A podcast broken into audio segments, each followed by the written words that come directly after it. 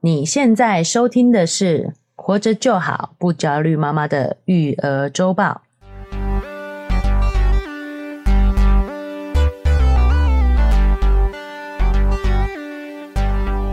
我是营养师肉圆妈。大家好，我是奶舅，又到了我们育儿周报的时间啦啊、对，借这个机会来跟大家分享一下我们最近看到的一些相关的研究或者是文章。嗯，首先一开始要跟大家聊的话题呢，是这一段时间非常火热的话题啊，哦哦，就是我们的 AI 人工智能。哦，哦，现在大家呢，因为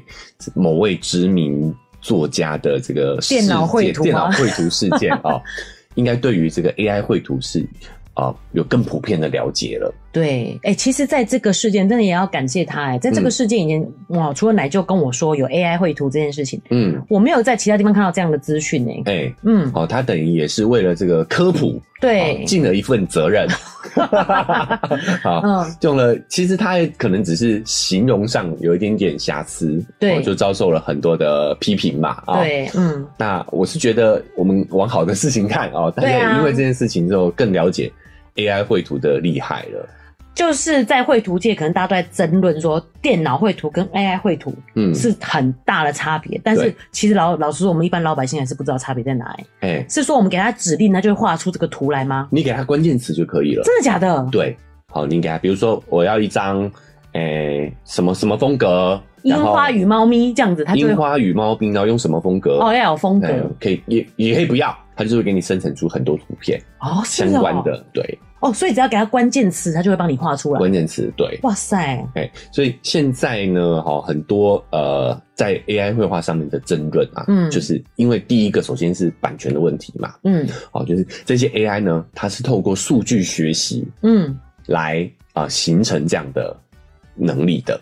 他也是去学别人的图。对对，等于是它参考了这现在在整个汪洋的网络当中，嗯哦的这些图图片。嗯好去学习它的一些呃画法呀，学习它的这个美感配色啊，然后才来整合出、创造出一个新的图片的。所以其实可能也是从人类的智慧开始的，人类化的。对对不对所以现在有、呃，国外有一些画家就抵制，嗯就是告诉呃想抵制算法，说我这个不能让哎、我这我这个图不让，不让他 search 到这哎、样。不让它摄取到，有发起这样的一个运动啦。哦，哎、但是我觉得这个也真的是螳臂挡车哦。我觉得这 AI 这个有点是时代的巨人啊，它是势必会往那个方向去。嗯，好，所以我觉得在这一波的这个浪潮之下，很多的画师、很多的画家，对，应该都有感受到很强烈的威胁。哦，嘿所以是不是其实未来的学习可能是应该是你要知道怎么问问题，怎么给指令，对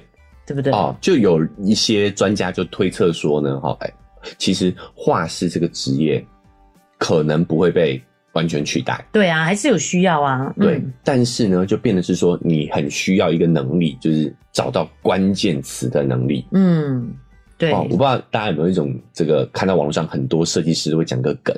哦，就是你的客户啊，是总是会用一些很很很奇特的形容词来形容他想要的想要的感作品觉 对对，我要这个跳一点，啊， 哦，我要这个这个作品热情一点，哦，就是他会用很多的形容词。啊，你要能理解他的想法。对，老实说，这个东西不是呃 AI 时代才需才有这个需求的，对，从这个职业一开始就有，在这点上就会分出一般画师跟顶级的画师嗯的区别，对不，是在技巧上，而是在你能不能够对理解客户的需求。没错，客户就是觉得说，哦，他很懂我，我讲什么，他画出来就是我想要那个样子。对，并且把它转换成作作品品呈现出来，对，好、这个能力一向都很重要。是只是未来画技这个部分可能会越来越淡，技巧上这个能力值可能会越来越淡。嗯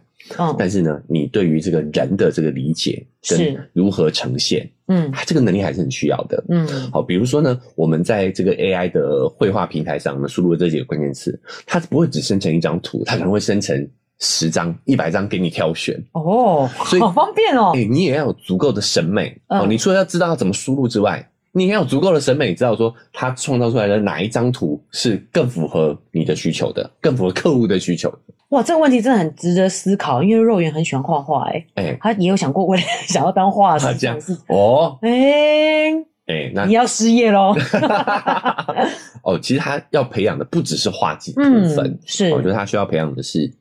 理解、同理心，哦，嗯是理解别人的能力。哦，嗯，所以这个也回到说，哎、我们之前其实也聊过 AI 的那几期嘛，对，啊，我们聊过 AI 未来会取代的工作嗯哦，其实有学者去做过这个统计量表啦，哦，对什么对职业对是很危险的是，哦。他那个时候有强调说，你要面对人的职业，嗯，可能是比较不会被取代比较的。安全。比如说老师哎，，你比如要老对师、互教学师、学会护人士际互动的，对对，学会人际嗯互动的。对哦，原因其实也在讲这个嘛，就是嗯你做一个画师，你如果是一个懂客户需求的画师，啊，你知道要要客户要的关键字是什么，是，对不对？好，然后哎，然后再结合你的美感，嗯，你还是会是一个不可取代的一个画师。哎，对对对，我有印象了，我们有讲过这一我们期，有讲到这一些，对吧？哦嗯对，所以关键在于面对人的这个能力。对，哎，那个时候呢，我们也有举例哦，像营养师也是不被不容易被取代的，是但现在哦，好像情况有那么一点改变了。有吗？好，我还在这边老型仔仔，哎哦，有一个现在还有微软推出一个 Open 基于 A Open AI 所研嗯，发出来的一个对话软体，叫做是 Chat GPT，他在跟我们聊天这样的意思吗？它会跟你问答，啊，有有有，我印象中我有看哎过，对，他是真的很厉害、哎非常厉害。对啊，甚至甚至问他说：“哎、怎么样？就是增加你的肌力啊，增加你的肌肉。嘿”，他回答的非常中规中矩、哎嗯起承转合。对，你需要什么？还有加上配合上什么，然后他就那个对话是很有逻辑，对对，对对对，哎，嗯，而且他回答的问题呢，准确度也还蛮高的。我我有发现 AI 的厉害，就是渐渐的像瑞妈比较嗯口齿不清的啊，嗯我的手机啊，它也都可以分析出我在到底在讲什么，哎我，有点害 怕，应该是被窃听的。他应该是猜测出来的，结合你的上下文，对，结合我的上下文，结合我平常的习惯，哎，比平常会讲的东西对，都会很准呢、欸现在都很准了。是，哎，所以你会发现，好像像现在那种营养师，嗯，你的一些咨询的这个工作，对，也会被这个聊天软体所取代。嗯，好，所以你们这个营养师啊，嗯咨询这个部分的业务呢，很有可能会被取代。哦，那理解包括像医师也是嘛，医对师在前方前端看诊的这个部分，问诊的这个部分，哎，可能以后这些对话的那个 Chat GPT 这样的一个对话软对话软体嗯也是可以搞定的。 有有我可能，比如说我有哪些症状，嗯对不对？他就可以分析出百分之八十七是什么样的疾 病。你在看赌 侠哦，杜侠，哎、这个真的是有一点年纪啊年纪了才才知道的这个电影梗哎对蛮好看的，蛮好看的啊、嗯好，那我们拉回来讲哦，是所以我们今天也要跟大家来分享的这一篇新的报道哦，嗯，也是跟 AI 有关，哦而，且也是跟这个狮字辈的有关，哎、这很重要啊，因为我们哎爸爸妈就是一直想要栽培小孩成为这师资辈，至少是一个呃高薪、有职业、有地位的一个象征。对。嗯，这篇报道呢，哈是英国媒体《新科学家》在二零一三年哈最近发生的事情。哇，很新诶、他说，这个 AI 律师呢，即将首次在法庭亮相， 律师也即将被 AI 取代了。嗯，这个有点超乎我们之前理解的范围了嘛，对不对？好，是我们一直说，哎，面对人的职业不会被取代啊，对，哎，但是现在营养师、医师、律师这些师字辈的要面对人的，嗯，哎，好像也有那么一点危机，哎，就跟我们在就是你刚刚讲这个咨询的部分嘛，嗯对不对？他想要问什么问题，其实这些软体可能都可以回答你。对，这个报道中的 AI 律师呢，他是属于一家叫 Do Not Pay 的公司哦， ，Do Not Pay 英文就是。分级的，嘿，不要付钱的意思哎啊，不用付钱的意思。是哦，这家公司呢，它这个自称哦，他们的产品为世界上第一个机器人律师，哦，哦，专门研究借助 AI 来打官司。哇，这新科技其实真的是蛮冲击的，因为呃，其实我们以前有遇到过类似要有法律相关问题，其实嗯是求助无门呢、欸我发觉律师的是，诶这样会不会有点攻击到他们？就是我觉得他们是一个蛮封闭的系统的，比如说啊你想要在网络上哎，咨询其实是找不太到了，你一定要去找到人人，然后有咨询费的。你有一些法律上的有问有一题些，法律援助是可以。当然你要去法可以咨询啊，可是那是法服啊，法服就是你不能直接像很多现在这种养生的都 Google 就就找得到了。哎他们其实是比较封闭一点的系统，还是有人愿意做这样的事，但是比较少了，比较少哈哎，对确实就是资比讯真的是比较比较少较的少。这次他们接手的案子呢，是两起超速罚单的诉讼案件。 哦，这个很需要，这个常常大家都会遇到。这个 AI 律师哦，将通过 Do Not Pay 的这个应用程序，在智能手机上就可嗯以运行，是，智慧型手机上就可以运行，嗯，实时哦，它会听取法庭上面的辩论，哦，真的哦语，音辨识好啊，哎、你们在法律上聊什么？然后呢，计算出结论之后呢，通过耳机来告诉被告啊，你要怎么回答法官的问题。就变得我自己可以充当这个律师这样子、欸。，对对、嗯也就是说呢，被告只需要重复 AI 在耳机里跟你讲的话，你就可以为自己辩 护了。我感觉好像是什么电影的画 面。好，哎、就跟那个赌侠一样啊，哈、嗯你只要告诉哎、听 AI 告诉你要打什么牌，你就照着打就可对以了。对对对 对啊，一样的意一思。样的意思。嗯，好，这个电影照进现实了啦啊、嗯，好，所以这个史上第一款 AI 律师机器人律师，它是一款可以下载到手机的软体。嗯，好，而且呢，每三个月的订阅费用只要三十六块美金。哎、他不是说读那配哦，它是 Do not pay to 啊，律师哦， 你不要花钱请律师啦。哎、你只要一个哦，月十二块美金，你就可以享受到 AI 律师的辩护服务。哦，也是很基本的费用而已。对哦，嗯，那它的技术基础也是我们现在大家热烈讨论的这个 Chat GPT，对，很像哈，其哎、实，它是基于这个 Chat GPT 的这个算法去开发的。嗯好，只是呢，它 Chat GPT 收集的资讯是更广的，嗯，它特别找来了一些判例，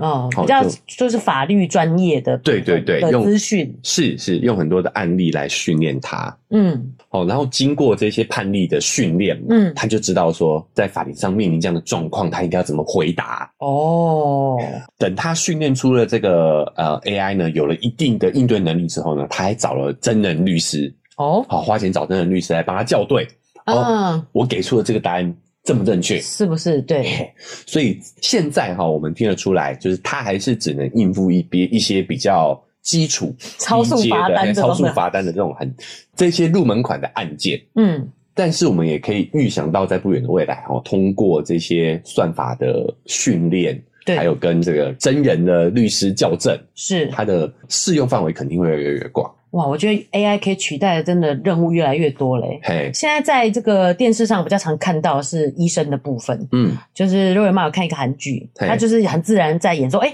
这个人的肺部有一些问题，嗯然后他就问电脑说，比较有可能是哪些状况，对再由他来判断，是，就是有点像这样子嘛，就是电脑先帮你找出几种可能性，嗯然后你再依自己的经验去判断嗯，是哪一些可能，其实对已经把。其实已经把我要讲的意思就是，其实已经把电脑的 AI 的判断，我们现在已经都在融入在生活当中了。这也是奶舅想跟大家分享的，就是我们如何面对 AI 这样的一个侵袭。嗯你会发现，我们人类其实是会找到我们跟它的相处之道的，嗯，它终究是个工具。对，所以我觉得大家呢，不要看清这个 AI，就是嗯它，因为现在也有很多人会发现 AI 还是会出错嘛，对会出很多正确性、原则性的错误，对，有这点样搞，子反而把它当搞笑哎来有哦看点这样搞。笑，对。嗯但它其实就跟我们教育小孩一样，嗯就小孩他其实是会成长的，对，哦，他现在会童言童语，是但是等他长大之后，他也是会有很优秀的能力的是， ，AI 也是一样。嗯，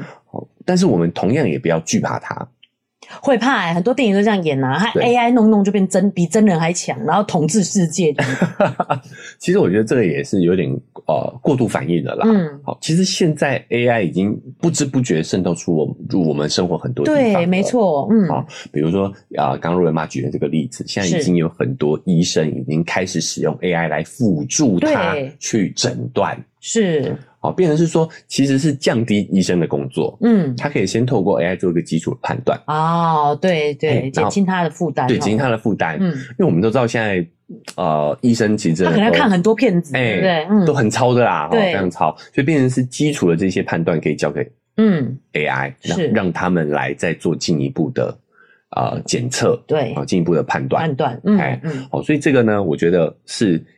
AI 应该是我们的工具，是我们只是要学会如何使用使用它，工具如何嗯跟它共存。是好、嗯然后呢，我们要发挥我们人类的特长，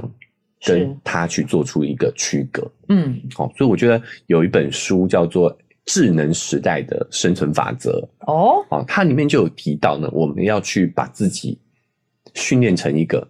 意外的人，意外，对，意外是发生意外那个意外吗？是出乎人意料之外的那种意外。哦，因为常规上的事情 AI 都可以帮我们解决了。没错，嗯哦，就是如果你的生活循规蹈矩，嗯，每天都遵守着规则，是好，那你可能你的你就要开始思考了，哎、你的这个工作内容有可能会被 AI 取代，对。其实 AI 已经渗透生活，是肉圆妈以前就是经过高速公路的时候，会觉得、哦，做那售票员好爽哦，就是哎嗯一直售票，一直售票，然后就下班，就是不用用脑袋。对，可早就已经被 AI 取代啦、现在就是 E eTag 那样，不就算被 AI 取代吗？它这边被机器取代啊，哦这还是 不算机器而已 AI 取代对对对啊对对，哦，所以我讲这种 routine 工作其实是会被机器取代，哎、很有所以现在可能是讲了，现在讨论的是另外一个阶段的耶。对，就是说你要开始去思考你生活当中的意外率高不高。嗯，如果你的生活当中是没有任何出乎意料的事情发生的话呢，是啊，你就要开始思考。哦，哎、对哦所以很多人很不喜欢意外、哎，不好喜欢有意料之外的事情。没错，但是在智能时代，没有意外可能是一些不好不好最大的意外外。 对，没有意外可能是最大的意外。嗯，所以他说，我们要有意识的去找出自己生活当中出乎意料的一些事情。哦，哎，啊，譬如说我们营养师的工作，其实有一部分是呃，嗯一个是临床嘛，一个是对团膳，其实我对们是要在呃做便当上的规划这种的。嗯，那如果都是已经是像是每天都没有发生什么不意外的事嗯情，它就是你开了菜单，然后厨师煮，然后就包、包成便当，然后嗯对分送给大家。对如果都没有出现意外的话，这些事情其实就是可以被 AI 取代的。对，就对不对可能？没错，没错。嗯，好，那所以我们一般人，对我们一般人来说呢，啊， 对我举的例子就是营养师的一例子，样的例 对嗯子，对啊，对我们一般人来说呢，就是你要有意识到这件事情。是，比如说呢，我们常常手机推送给你的新闻嗯，都是同一个类型的，对啊，蛮可怕的。他知道我在我喜欢看什么，对啊，嗯其实就是在算法嘛，对，就代表说你不意外。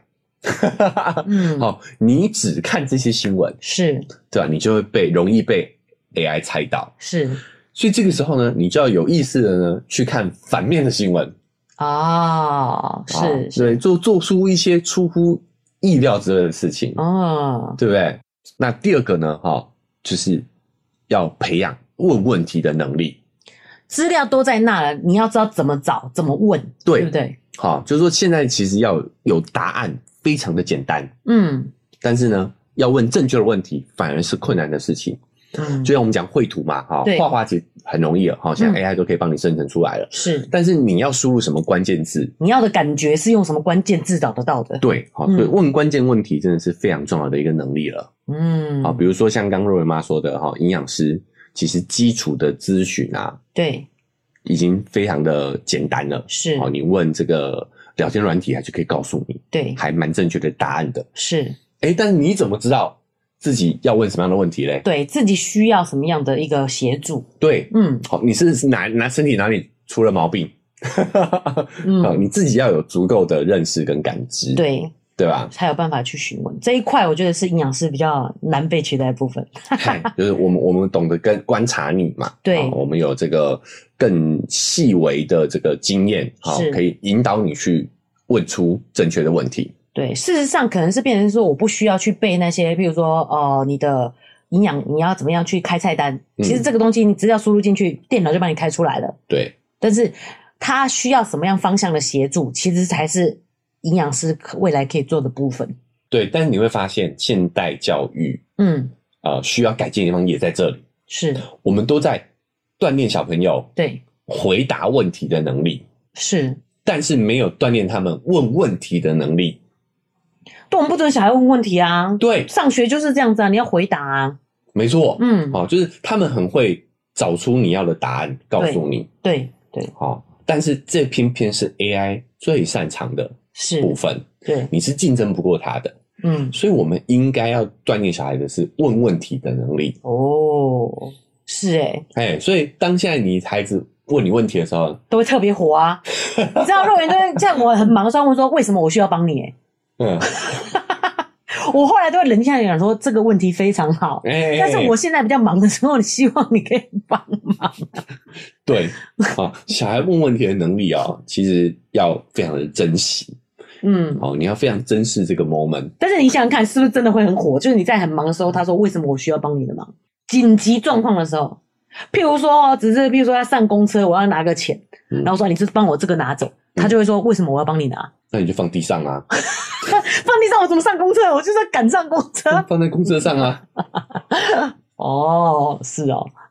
反正我的意思说，就是紧急状况的时候，当然是很珍惜他问问题的能力，我也懂这件事情。但是在有时候你忙不过来的时候，他还在问问题的时候，你就特别特别惹火你。没有，我觉得这个是极端状况。嗯，嘿，就是你不忙的时候，他问问题，你也是会惹火大部分的家长，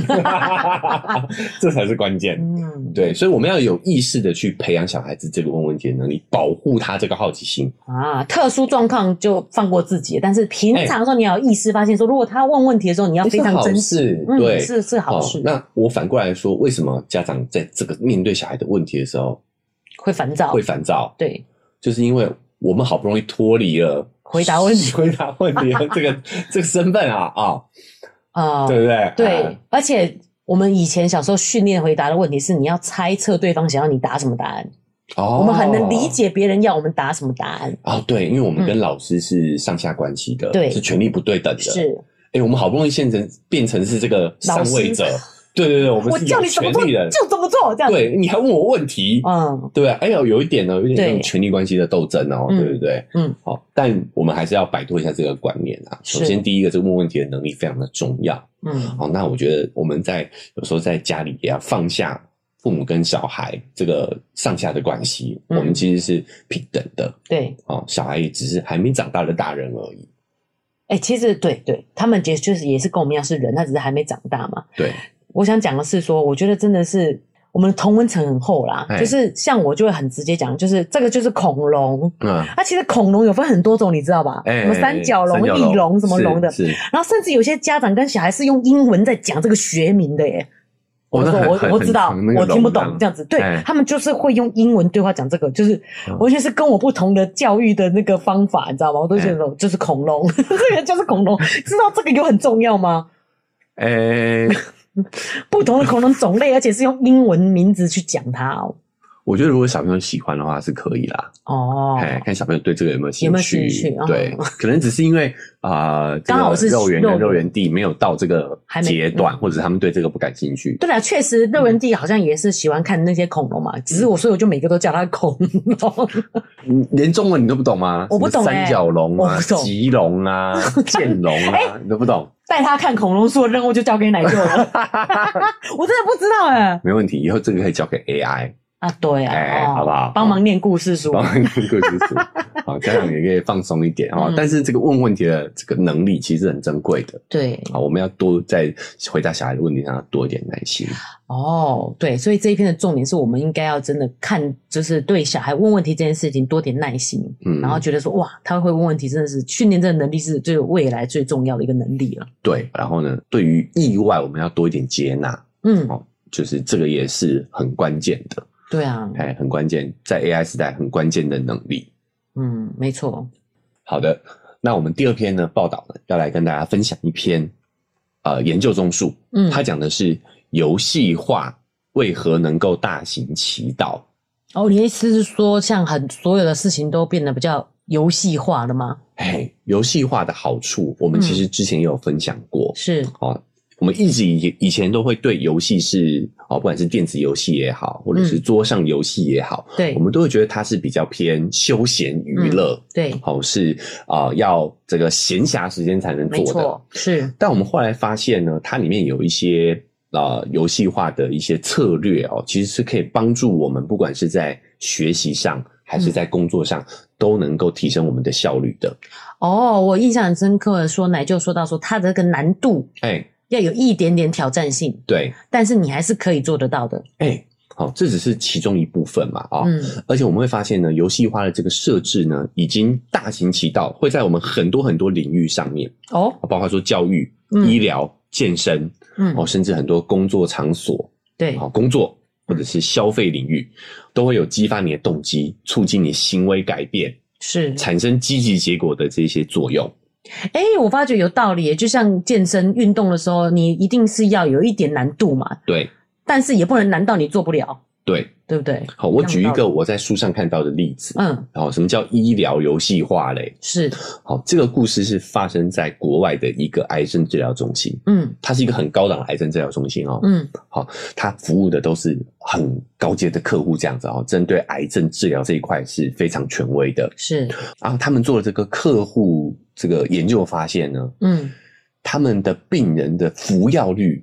是非常低的。嗯好、大家理解吗？癌症治疗呢，哈、哦，现在的方法就是你做了开刀化疗，嗯哦之后，你还得吃很长一段时间的这个抗癌药，嗯哦，就是怕你会复发。嗯，你撑过有一个五年存活率，存活率嘛，嗯哈、所以可能在这几年间，你就得要持续吃抗癌药嗯，来抑制癌症复发的几率。对，哦，那这个事情其实很重要嘛，哦，就是你不能让你的前端的治疗功亏一篑，所以你回到家之后，这个吃药要持续。嗯但他们发现他们的病人呢，离开医院诊所之后，没有护士在那边这个叮咛哈、他们的这个服药率就大幅的下降。哎、这是很常见的情况，没办法嗯解决的。因对为只要你不痛，你就不会想到要吃药。对，嗯好、为什么嘞？后来他们去做了这个研究，发现因为抗癌这个过程是很痛苦的，对，所以我们潜意识里头会忘记我们自己有癌症这件事情嗯。逃避，嗯，嘿，所以你逃避逃避着，你就不想要吃药，为什么？因为吃药会让你想起这件事情，想起自己是癌症患者，对，这个是很痛苦的回忆。嗯好，所以我们潜意识里头会去逃避。哇，那这个医院就想说怎么办呢？他们就发明了一个手机 app。嗨，大家喜欢我们的节目吗？喜欢的话要订阅追踪啊、如果你使用的是 Apple Podcast，记得给我们五星好评。如果你觉得很有收获，欢迎你分享给你的朋友，这对我们来说很重要哦。另外，在我们的文字说明栏位呢，有我们的赞助链接。如果你想支持我们的话，点一下这个链接，五十块钱请我们喝杯咖啡，就让我们更有动力把这个频道经营下去喽。谢谢你大们。家。哦，手机软体提醒你吃药嗯的，是但它也不是单纯的跳出讯息而已多，吃药这样，嘿，他做了一个视觉化的呈现，哦，就是有一个癌症的人，癌症人、嗯细菌人，你有没有看过《面包超人》有一啊个细细菌菌人，人哦癌、就癌症人这样的一个形象，然后呢，就会有一个超人，嗯不是面包超人，是 抗癌药超人。嗯哦，那你只要吃药打卡，嗯那个抗癌药超人呢，就会去痛扁那个癌细胞，嗯然后癌细胞就鼻青脸肿，越来越虚弱。嗯，好，然后有一天呢，你就可以把癌细胞打败。哦，这是一个透过一个游戏化的过程，是。把我们这个啊、抗癌正面的那个部分，把它嗯视觉化。那如果这样，他是不是还会通知医院？就是有连线的，你要、哦当然你要有对不对？你要哎确实有完成这个任务，不然他就会联络你，提醒你要吃药之类的，他说，其实根本也都不用用提醒，醒对，就会人们就会觉得这很有趣，哦。哎、然后啊就会不断的打卡吃药。对我现在想起来是觉得不好玩，但是想想以前也流行过养香菇什么，那也蛮无聊的。对啊，对，就有点类似对哈。啊，对啊，哎，像电子鸡啊，对啊，对你啊，看电子鸡会让我们废寝忘食、哎， 嗯对不对？是，好，所以这个软体一做出来之后呢，他们的服药率就嗯大幅的提升。我觉得这非常棒，因为服药是很需要，但嗯是它也不是严重到要住院，所以真的很难解决，就是病人不乖乖服药这件事。对，嗯，好，所以你会发现这就个游戏化以后，反而就大家就愿意，大家就愿意服药了。 人哦类是不是会越来越蠢 啊？对，你会你会发现很有意思的是，好那些 明明就是为你护士好的事情在呢、那边处心积虑，在那边苦口婆心。对啊病人你要吃药啦，然后你要吃辣，嘿，没有用，还要按照名单打电话这样 嘿子，，没有用。直接一个手机软体呢，就可以让你忍不住一直想吃 药，啊不，不 排斥啊，不排对啊，所以斥。我就觉得人性真的是很妙哎、对，这这就是人性啊！这就是就明明就是为你好的事情，你居然需要人家这样子游戏化的帮助，是才有可能做到。是，所以你会发现这个案例真的是越来越多了、嗯哦。所以就有学者很好奇啊，哎，这个游戏化是如何帮助我们，可以让我们更有效率的去达到目标的？是，在二零二一年呢，就有一个学者去做了这些研究综述哦，他嗯看了很多关于游戏化的啊、呃 paper，然后嗯整理出来了游戏化会成功的十个原则。哎、哦，我觉得可以让我们参考在我们的呃生生活当中，去帮助是我们达到某一些目标，包括不管育儿也好，工作也好。我觉得我们比较希望是说，我们怎么样可以控制小孩学习很好，哎嗯是不是也可以搭配用在帮助他们的学习上面？ 不要控制啦，。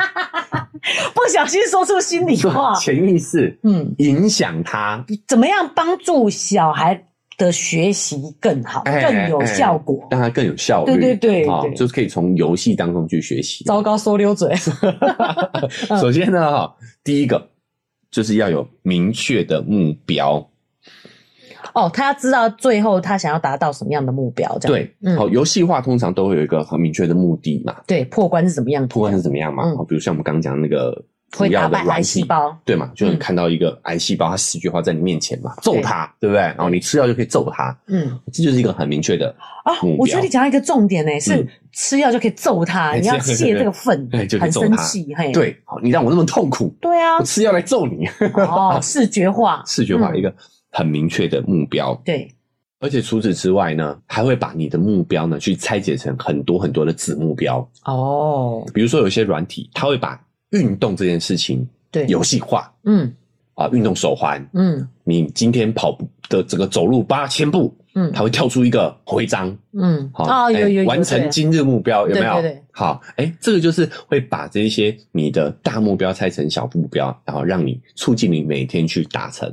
那肉圆就是为运动，为了喝运动饮料这样子， 算不算一个目标？算啊，算啊，算啊！哦哎，嗯有一这个算是奖励啦，不啊，算算是奖目励标哦。哎，嗯，好啊好难哦。所以怎么样帮助小孩这个部分？对你就嗯是要帮他呢。我觉得在这学习部分的话，就是帮他把这个大目标拆成小目标。哦，我好像有一点感觉。比方说学习游泳，先从换呃闭气开始之类，然后学完以后的目标是我们要去海边玩水，这样游泳这样子吗？对，好，所以游戏化的第二个原则就是个人化的目标。嗯，好，我们就要帮助他把这个大目标呢拆成小目标，针对你小朋友的这个状况去做调整。哦，譬如说学游泳这件事情，肉嗯圆的技能就是连把脸就是在水里面都还哎没有做到，他先从这一个目标开始做起，个对人的目标。个人目标，嗯，好，那我们有讲这个个人目标，你要设置的难度就是百分之十五，嗯，好，有一点挑战性，但是呢，稍微努努力就可以够到了这个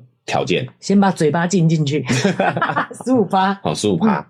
好，是第三个原则呢，就是及时的反馈。哦，嗯，当他达成了这个小目标呢，是你，要立即给他鼓励。嗯，啊，比如说肉圆很喜欢喝运动饮料对，啊，就是他今天做了这个目标了之后呢，哎、你就可以马上递上一杯冰凉的运动饮料。哇，你在游泳嘞，给你一点 运动饮料这哎、样。运动完了之后，我们来嗯喝杯运动饮料。是，哦，这就是第四点，叫正向强化。嗯，好、就是游戏绝对不可能打压你的嘛，对不对对？啊、他对都会给你正向徽的章、正向的鼓励。对你对很棒啊、嗯今天我有完成了目标，哦对给他一个正向鼓励。嗯，哦，那像我们刚举的例子，可能肉圆的正向鼓励就是一杯运动饮运料。动 饮料。好，第五点呢，就是社会比较。哦，我觉得他等于是把游戏中的技巧把它分析出来给我们听的。比如对说最后他就会跑出来说：“哎，你在第几名？嘿，对不对？”没错，嗯，好，去跟你的社群对的同同才对，去做比较。而且他还知道，像运动就会这样啊，就是你在这个年龄层里面的体能是百分之前百分之五这样子，对，还要先分年龄，不然就会很惨。社会比较嗯哦，那我们运用在生活当中呢，其实就是要让小朋友去参加团体活动嗯，哦嗯，团体嗯活动来增加他的这个动力。是好，所以第六点呢叫社会规范。哦，好，所以当我们进入到了这个团体活动的时候呢，嗯其实我们就会被同才影响。我们跟同才比较之外呢，我们也会在这个团体当中呢，哦，被这个规范住，嗯来维持住我们的这个努力。透过这个社会的规范、团体的规范，嗯让我们的改变可以维持住，或者是再去进行下一步，其实就有点像支持团体这种感觉，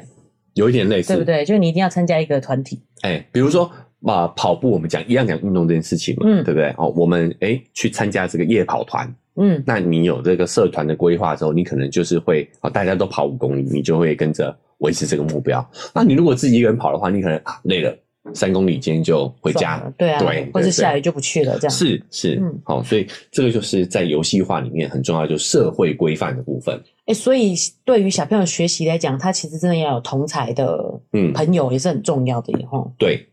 好，那在第七个叫做内容适应。好，内容释义呢，它其实就是我们一直提到的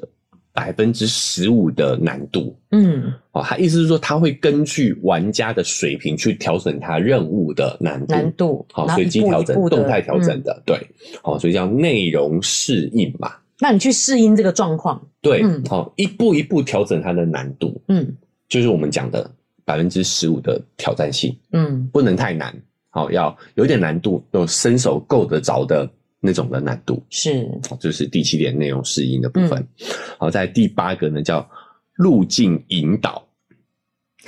游真的超游戏的，哎而且也都会画箭头啊什么的。对对对，它目标在那里嘛，对对不啊对？，或者叫好你按哪里啊什么的这对，样。然后地嗯图上就有一条线虚线，对对告诉你如何去达到你的目的地，嗯不会让你很完全的茫然，不知道自己身在何方。是好，那回到我们的这个育儿当中，嗯就是我们给他目标之后，我们也要持续的引导他到达那个目标的方法是什么？是方法，还是说，哎，你要让他预想到未来会有接接下来是下一个阶段会是什么，让他有一个对未来的 vision 这样子。对，严引谨引引导就是这个过程是你要协助他一起走过去的，嗯，不是告诉他丢一个目标在那里就让他自叫他己自去己完去成做。这样。对嗯，好，这是路径引导。再来第九个叫做多种选择。嗯，哦，也就是说，游戏化，尤其是现在的游戏，讲求的是其实是自由化。哦，我好像有点想到，譬如对说，我们希望小孩去搭飞机的时候是安静的，那你就哎先跟他，你要先跟他讲，哎，接下来我们要去哪里哦，那过海关的时候要怎么样哦，哎有点像在闯关游戏那样子，哎让他知道一步一步是什么这样。对对对引导，他路径引导嘛。嗯嗯，好，那对你这也是同同时也是把这个大目标拆成小目标，对对一关一关没错过。，带他出带小朋友出国，伴兽人出国如何不出差错？就这样一步一步，好像在闯关一样。是路径引导，嗯对没错。好，那第九个呢叫多种选择嗯，哦，就是游戏，尤其是现在的游戏是非常讲究自由化的，对，它可能是啊、呃我们讲这个叫做开放世界，嗯，就是它有一个大目标，嗯但是通往这个大目标的方法，你可以自己去探索，是，你可以先完成支线任务，再回来做主线任务也可以。嗯，好，所以对小朋友也是一样的，嗯你不能在这个时段就只要只只只准他做这样一件事情，就对只能奔着那个目标去。是，好，比如说我们希望小孩以后可以考大学，嗯考好大学，嗯那我们就只让他盯着这个目标去，对，那他很可能就会对这个路途是产生厌恶、厌倦、疲劳的。嗯我们要同时让他也有时间去做做支线任务，嗯甚至给他一点弹性，他如何达到最终的目标，嗯是他可以有这个决定权的，是，好嗯，你就给我坐下来念书，这样就是没有选择就，是没有选择，嗯对不对？好，但是我们可以给他一点弹性，那就像我们刚刚讲的，我们要去安全的搭飞机的这个任务。哎那接下来你就跟他说，接下来我们要坐在这个飞机舱里的时候，哎，你就给我安静的睡觉，是，就是没有选择嘛。对他说你在机场里的时候，你可以选择玩玩他们的电视游戏，嗯也可以看电影，嗯，或者是睡觉，对或者是拿出自己的画本画画，给他哎选择，他就会觉得好像很好玩，他可以选择自己想做的事情。对，我们的大目标呢是他在路上安静飞机嘛上安静对啊嘛，对不对？嗯好啊，但是达成这个目标的方法，哎，有很多，嗯你可以选一个自对己喜欢的方式。嗯嗯，好，那当然就是要靠我们准备啦，啊，好像有选择，其实没选择。 有限选择，对对对，好，因为我们是这个游戏的创造者，，嗯，对不对对？好对，我们是制作人， 是，对我们制作这款游戏让小朋友来通关。对哦，，如果你用这种心态去，你会发现整个过程亲子都会轻松很多。没错。而且你也会知道，这既然是游戏通关，你就会跟他说明状况，是，对不对？好，哎嗯，洛维妈讲到第十点了，就是要简化体验。哦，好，就是游戏的这个过程呢，你要尽量的简化。嗯，回到刚刚的例子的话呢，你要他在飞机上安静，对，好，那你说你有很多选择，但是你就放给他自己选择，嗯他可能没有办法去达成，他会觉得是这个过程太复杂了，嗯太麻烦了。对好，，但是什么叫游戏简化？就是我们帮他做好这些选择。是，你要画图，要看电影，嗯哦，要听音乐都可以，我都帮你下载好。对，画图的纸笔我都帮你准备好。对，啊，哎、这个就是什么简化游戏，他只要在当中给我选择，选一个，嗯，嘿，他就会更容易去让我达到我们想要的目的。不，不你不能开放式让讲说，那你想想看，如果安静在车上，你要做 什么？嘿你可以给他几个选择，让他去选，对就比较简单。哎、这就是简化的过程。嗯，以上呢就是这一篇呃研究综述呢去讨论出来游戏化会成功的十个原则。哦，但我觉得最关键的不是这四个原则，嗯而是我们看待难关、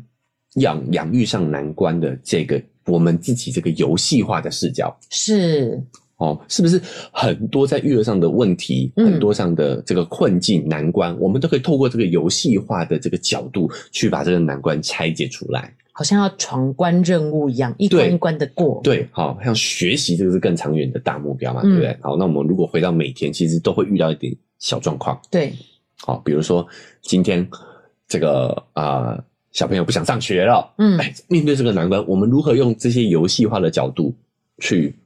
帮助他克服嗯，这个动力上的问题？是，明确目标，比如说你可不可以问问他今天学校有什么事情，嗯对不对？嗯，哦，今天学校会有什么活动？对，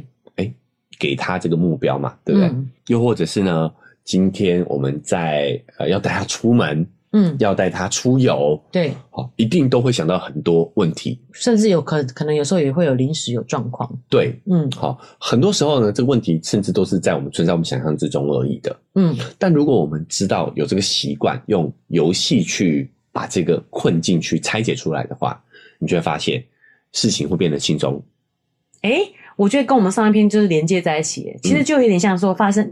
很多意外的状况的时候，我们把它用游戏化的方式去看待，怎么对去解决这个难关，怎么去闯关。对，有时候，呃，你用想这个方法让事情变得顺利，比起你去跟他说教，嗯，更容易去执行，而且他也会经历过这件事情以后，他也学到更多怎么对解决问题的能力。是。嗯，但是这篇研究综述呢，身为一个资深的游戏爱好者，哦是好，我要补充第十一条原则，哦，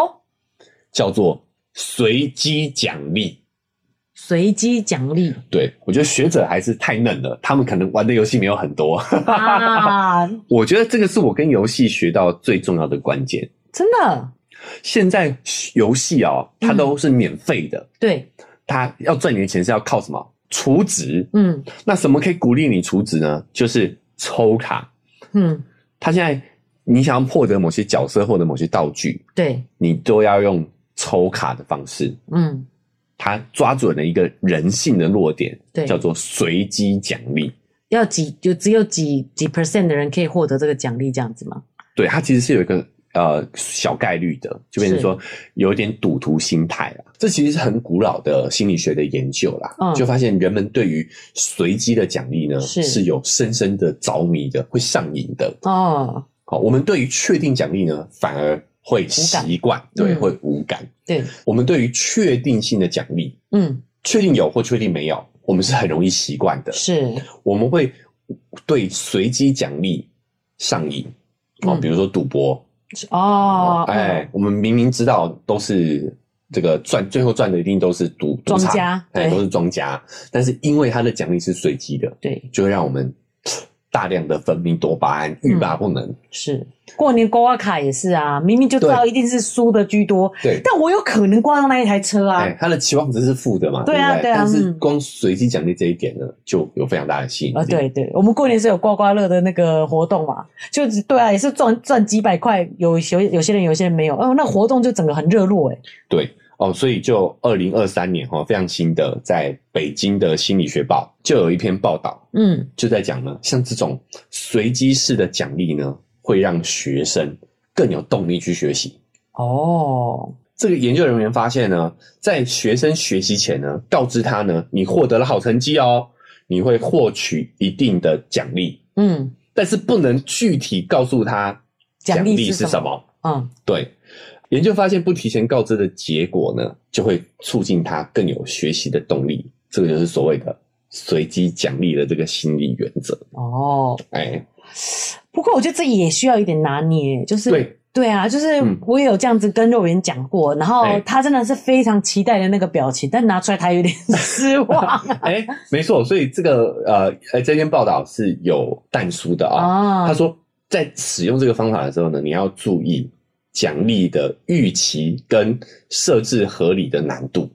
啊、就是他达到了这个难度是有多高，他就应该获得多有价值的奖励。对，嗯，那超出他预期的奖励哦，哦，不然久而久之呢，他其实是会丧失这个动力的。嗯，哎，所以关键你在使用这个方法的前提，还是你要对自己的小朋友、对自己的孩子有一定的程度的了解，嗯，你知道什么对他来讲是